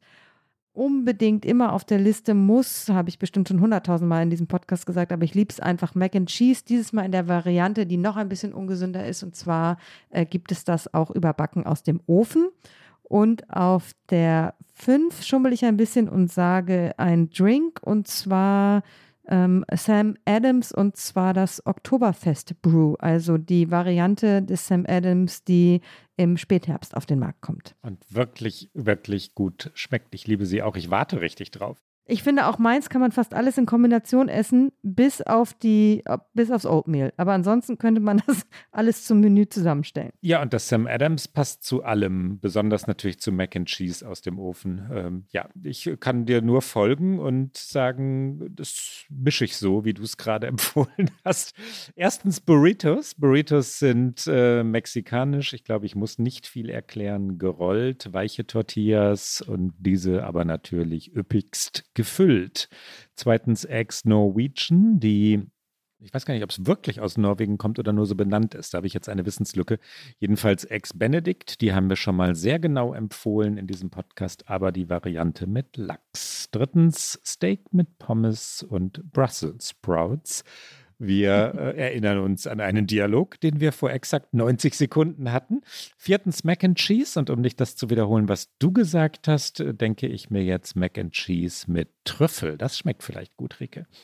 Fünftens äh, New York Pizza Slices, also tatsächlich aus einer New Yorker Straßenpizzeria. Und da darf man nicht jede nehmen. Manche haben Pizza, die ganz schön fettig ist. Man muss sich schon ein bisschen erkundigen. Und dann gibt es großartige Pizzerien und dann ein Stück von jener Sorte, ein Stück von jener und dann vielleicht noch ein drittes von der. Weiß ich aber gar nicht, ob das dritte noch geht, weil diese Stücke meistens sehr, sehr groß sind. Dann nimm doch nur zwei und noch ein Dessert hinterher. Und zwar Süßspeisen. Äh, zunächst Choc Choc Chip Cookies, also Chocolate Chip Cookies mit ganzen Schokoladenstücken und müssen noch warm sein. Also die, die, die Cookies müssen noch warm sein. Hm, zweitens Brownies, da gilt das Gleiche, auch richtig gute Brownies mit sehr viel Schokolade sollten noch so gerade warm sein und vielleicht ein Vanilleeis dazu. Fünf, äh, drittens, fünftens wollte ich schon sagen, drittens aber New, York Cheesecake, viertens Pancakes, die amerikanische Art mit Sirup und die Pancakes mm, mit Blueberries, Blueberry Pancakes mit Ahornsirup. Und fünftens Rhubarb Crisp, also Rhabarber. In Deutschland würde man sagen Streuselkuchen. Es ist aber nicht wirklich Streuselkuchen. Wie nennt man diese, wenn es in, in so einer Form überbacken ist? Sagt man auch Crisp in Deutschland? Oder? Nee, ähm, vielleicht. Vielleicht eher so ein Crumble, Crumble aber das ist auch kein deutsches Wort. Doch, doch, doch, aber, aber, aber ja. in Deutschland sagt man tatsächlich Crumble, ja. auch wenn es ein englisches Wort ist. Und genau das habe ich gesucht. Ich meinte Rhabarber Crumble, so würde es in deutschen Cafés heißen. Rike, deine fünf. S'mores, wenn man an einem offenen Feuer sitzt, ist das ist so ein Camping-Dessert in den USA. Es ist ein äh, spezieller Keks, Graham Cracker. Ähm, dazwischen kommt eigentlich auch Hershey's Schokolade. Ich würde aber immer substituieren für eine etwas bessere Schokolade und ein Marshmallow und dann wird das über dem offenen Feuer zu so einer quasi ein bisschen Matschepampe. Also so, dass der Marshmallow gerade am Zerfließen ist und die Schokolade natürlich auch am Schmelzen ist und dann wird das gegessen. Kann man auch zu Hause ähm, in der, ich habe gerade auf Mikrowellen Oatmeals geschimpft, aber wenn man nicht das offene Feuer hat, kann man das auch wunderbar in einer Mikrowelle machen. Einfach Keks, Schokolade, Marshmallow, wieder Keks und ganz kurz in die Mikrowelle. Banana Bread auf der 2, ähm, ein richtig gutes Sunday, also ein Eis mit allem drum und dran, inklusive dieser wahrscheinlich 60er Jahre roten Kirsche, die da immer so klischeehaft auf der Sahne noch thront. Key Lime Pie und auf der 5 auch bei mir Brownies. Schade, wir sind schon fertig mit Essen. Wir sind schon, ja, ich, ich habe auch eine, eine kurze Pause eingelegt, weil ich, ich wollte auch gedenken. Äh, wir sind leider schon fertig mit Essen. Dann machen wir doch, wir sind auch fast fertig mit unserer äh, Sommerfolge, aber zwei Kategorien haben wir noch. Einmal ähm, amerikanische Eigenarten.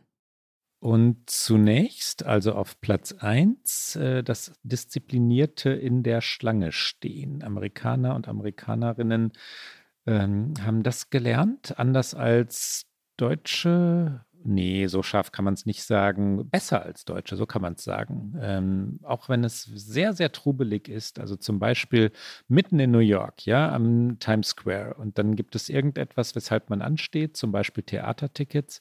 Sie stehen ganz geduldig und diszipliniert in der Schlange. Zweitens Großzügigkeit.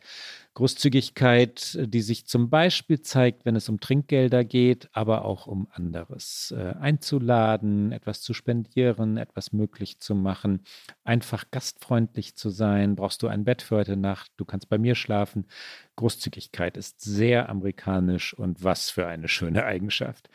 Drittens Arbeitsethik, dieses dieses ähm, I have to do more. Ich, äh, dann ein zweiter Job, ein dritter Job, äh, niemals aufzugeben. Das ist natürlich Kern des American Dream. Es geht immer irgendwie weiter, wenn ich nur hart genug arbeite. Es ist so drin in dieser Gesellschaft. Und äh, die dritte Eigenschaft. Manchmal führt die zur vierten, und da wird es dann unangenehm, Rücksichtslosigkeit, Kälte und Härte sind sehr amerikanisch. Das hat so ein bisschen mit diesem, wir haben es schon manchmal diskutiert, Rike, mit diesem Vorurteil zu tun, dass alles, was Sozialhilfe ist, alles, was Hilfe ist, alles, was solidarisch ist, als Socialism, Sozialismus, Kommunismus verunglimpft wird und damit als teuflisch und deswegen als verdammenswert und unamerikanisch. Rücksichtslosigkeit führt zu der Obdachlosigkeit, die wir vorhin schon mal hatten und ist eine große Schwäche Amerikas. Und das Land schafft es nicht, ne? sich da an der Stelle zu verändern, obwohl es nun wahrlich genug Geld hätte. Fünftens, ähm, dass Amerikaner und Amerikanerinnen keinen Pass haben. Herrje, weil sie nicht ins Ausland reisen, weil sie einfach in Amerika leben. Und dann haben sie vielleicht eine Driver's License, manchmal aber auch die nicht. Und äh, eine kleine Schwester dieser Eigenschaft, dass sie keinen Pass haben, sind schlechte Fremdsprachenkenntnisse. Auch die kommen manchmal hinzu. Und jetzt deine fünf. Ich habe übrigens gerade gelernt, dass die Finnen eigentlich keinen Personalausweis, so wie wir brauchen, weil ich bin gerade unterwegs mit einem finnischen Fotografen, der wiederum nur seinen Reisepass dabei hat, weil er hat gar kein anderes Dokument, mit dem er sich ausweisen kann, weil er das in Finnland nicht braucht. Ich bin äh, noch beim Essen ein bisschen, hänge ich noch bei den Eigenarten. Ähm, Bottomless Mimosa Brunch ist so eine DC-Geschichte, ist aber, glaube ich, auch in allen anderen großen amerikanischen Städten und auch kleinen ausgeprägt, dass man halt sonntags äh, sich zum Brunch verabredet und der angemessene Brunch hat dann äh, quasi Bottomless Mimosa heißt All You Can Drink Mimosa sozusagen. Und ich finde das irgendwie, ich bin eh kein großer Brunch-Freund, wobei in den USA Brunch ja auch ein Tellergericht ist, nicht unbedingt so ein Buffet, wie wir es kennen, aber dafür gibt es quasi äh, die Drinks wie vom Buffet. Dann auf der 2 diese schamlosen Übertreibungen in jedem Bereich. Ich finde die charmant und frustrierend zugleich, weil das einfach in allem so ist. Also es wird gerne, gerne und viel übertrieben. Äh awesome passt da sehr gut zu, was du ja schon genannt hast als eins der Worte, was da ähm, äh, sehr viel gebraucht wird. Eine schöne Eigenart, finde ich, ist, dass die äh, Amerikaner eigentlich ihre mit die besten Partyspieler haben. Ähm, zum Beispiel Flip Cup, was ich im Studium sehr viel gespielt habe, wo sich äh, äh, zwei Menschen an einer Tischtennisplatte gegenüberstehen und mit äh, einem Tischtennisball auf die gegenüberliegende Seite versuchen, in Becher zu treffen. In diesen Bechern ist ähm, Schnaps oder vielleicht auch nur ein bisschen Bier. Und wenn man eben trifft, muss der, sein, der Gegner, die Gegnerin eben dieses Getränk trinken und dann den Becher so umflippen, also vom Boden auf den Kopf stellen mit nur einer Fingerbewegung. Das ist sehr, sehr schwer zu. Ich empfehle einfach FlipCup auf YouTube mal einzugeben, dann kann man das sehr viel besser sehen, als dass ich es beschreiben kann. Die Liebe zu Paraden. Überall gibt es zu jedem Anlass eine, eine Parade, äh, einen Anlass. Ähm, ist irgendwie, ja, äh, eine, eine nette Eigenschaft und äh, eine, finde ich, komische Geschichte, die natürlich zum Netzwerken dazugehört, die gibt es auch in Deutschland, aber ist Mixer-Events zu nennen, ist sowas sehr Amerikanisches, wo man gezielt hingeht, um Leute kennenzulernen, äh, sich auszutauschen und dann vielleicht so einen Satz zu sagen wie Let's have lunch sometime. Und damit, Klaus, gleiten wir langsam ins Get Out über, weil unsere letzte Kategorie traditionell ist äh, Serienempfehlung. Serien und das ist ein Get Out nach dem anderen. Gewinner ist, the winner is Succession und zwar nicht einfach so, weil es eine Serie über einen Medienmogul und seine nutzlosen Kinder ist, sondern weil Succession es geschafft hat, äh, die ganze Reihe richtig zu runden und grandios zu enden. Was für ein Finale.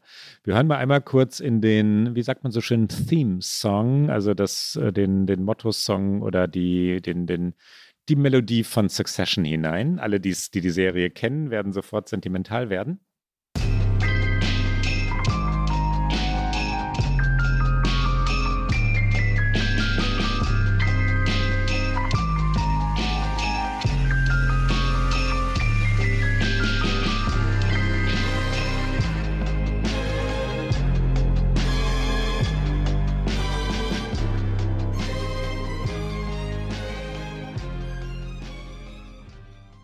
Zweitens, The Marvelous Mrs. Maisel hat etwas Ähnliches oder in Wahrheit das Gleiche geschafft, nämlich die Serie, von der wir ja auch schon mehrfach gesprochen haben, richtig enden zu lassen, grandios enden zu lassen. Ein echtes Finale, das alles noch einmal anders wirken lässt und doch komplett stimmig zu inszenieren, also The Marvelous Mrs. Maisel. Beide Serien sind zu Ende gegangen.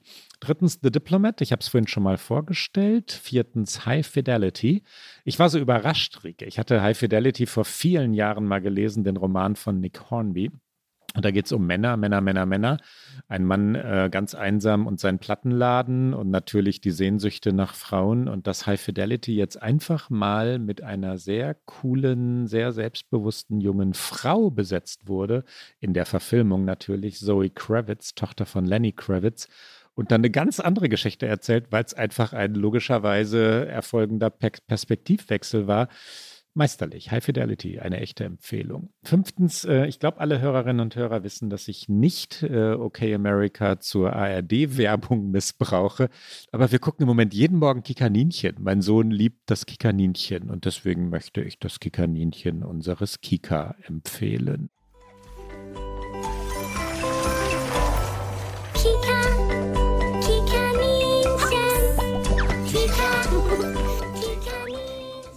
Und du, Ricke? Ich habe vier Serien mitgebracht, die ich irgendwann schon mal als Get Out empfohlen habe. Deswegen äh, sage ich sie einfach nur ganz schnell in einer äh, Get Out-Empfehlung herunter. Yellowstone, Somebody Somewhere, The Good Fight und aus Nostalgiegründen Friends. Und die eine Serie, die ich noch nie mitgebracht habe, die ich deswegen äh, etwas genauer vorstellen möchte, aber auch eigentlich nur in zwei schnellen Sätzen, ist Shrinking. Shrinking läuft auf Apple TV. Ich hoffe, ich sage jetzt nichts Falsches. Nein, es ist, glaube ich, keine HBO-Serie. Ich lege mich fest und sage Apple TV und sie ist einfach so, so toll. Es gibt bislang eine Staffel, der Hauptprotagonist ist äh, Jason Siegel. Er spielt einen Therapeuten und er ist aber gemeinsam in einer Praxis mit einer äh, Kollegin gespielt von äh, Jessica Williams, aber vor allen Dingen auch mit dem, der eigentlich diese Praxis führt, Harrison Ford. Und Harrison Ford ist unglaublich lustig, aber diese ganze Serie ist so eine Mischung aus tragisch lustig, weil eigentlich geht es darum, dass äh, Jason Siegel einen Verlust nicht richtig verarbeitet und ähm, viel mehr muss man gar nicht sagen. Es ist äh, eine herrliche Serie. Ich äh, gucke sie gerade sehr gern. Und damit, Klaus, haben wir es geschafft, die Sommerfolge 2023. Es ist schade, es ist so traurig, wenn sie vorbei ist, nachdem man sich wochenlang darauf gefreut hat. Damit kommen wir trotzdem aber noch nach vielen Empfehlungen zu einer weiteren Empfehlung, unserem Get Out.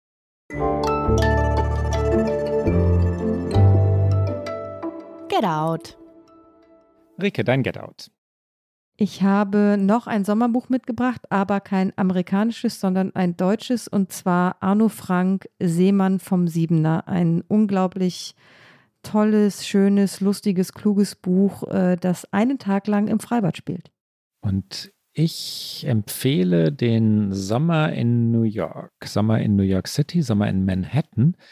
Ja, es wird heiß und deswegen rennen viele New Yorker weg oder wenn sie Geld haben, fahren in ihr Ferienhaus in den Hamptons oder verreisen irgendwo hin weil speziell Juli und August in Manhattan nahezu unerträglich sein können. Aber der Sommer in New York ist auch ein Sommer in einer weitgehend menschenleeren Stadt.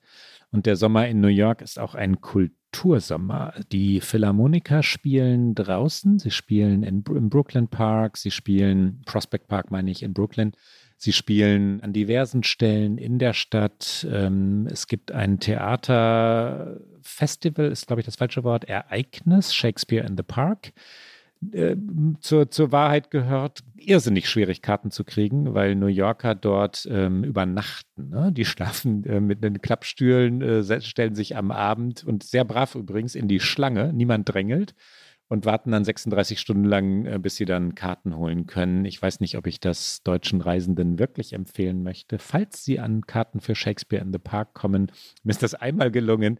Es lohnt sich immer. Shakespeare-Stücke und manchmal auch andere im Central Park. Oder, was viel realistischer ist, Kino im Bryant Park. Da kriegt man immer Karten und auch das ist irrsinnig schön. Anfang der Woche meistens, ein bisschen variiert. Kinoabende, meistens klassische Filme, manchmal Schwarz-Weiß-Filme, großes amerikanisches Kino im Bryant Park. Und das war's für heute bei OK America. Sie hören uns normalerweise alle zwei Wochen immer donnerstags auf Zeit Online, mdr.de, in der ARD Audiothek und auf allen guten Podcast-Kanälen.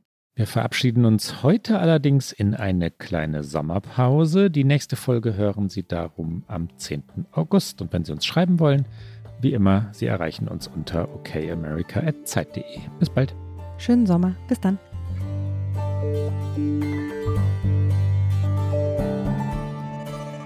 Okay America ist ein Podcast von Zeit Online und MDR aktuell. Produziert von Pool Artists.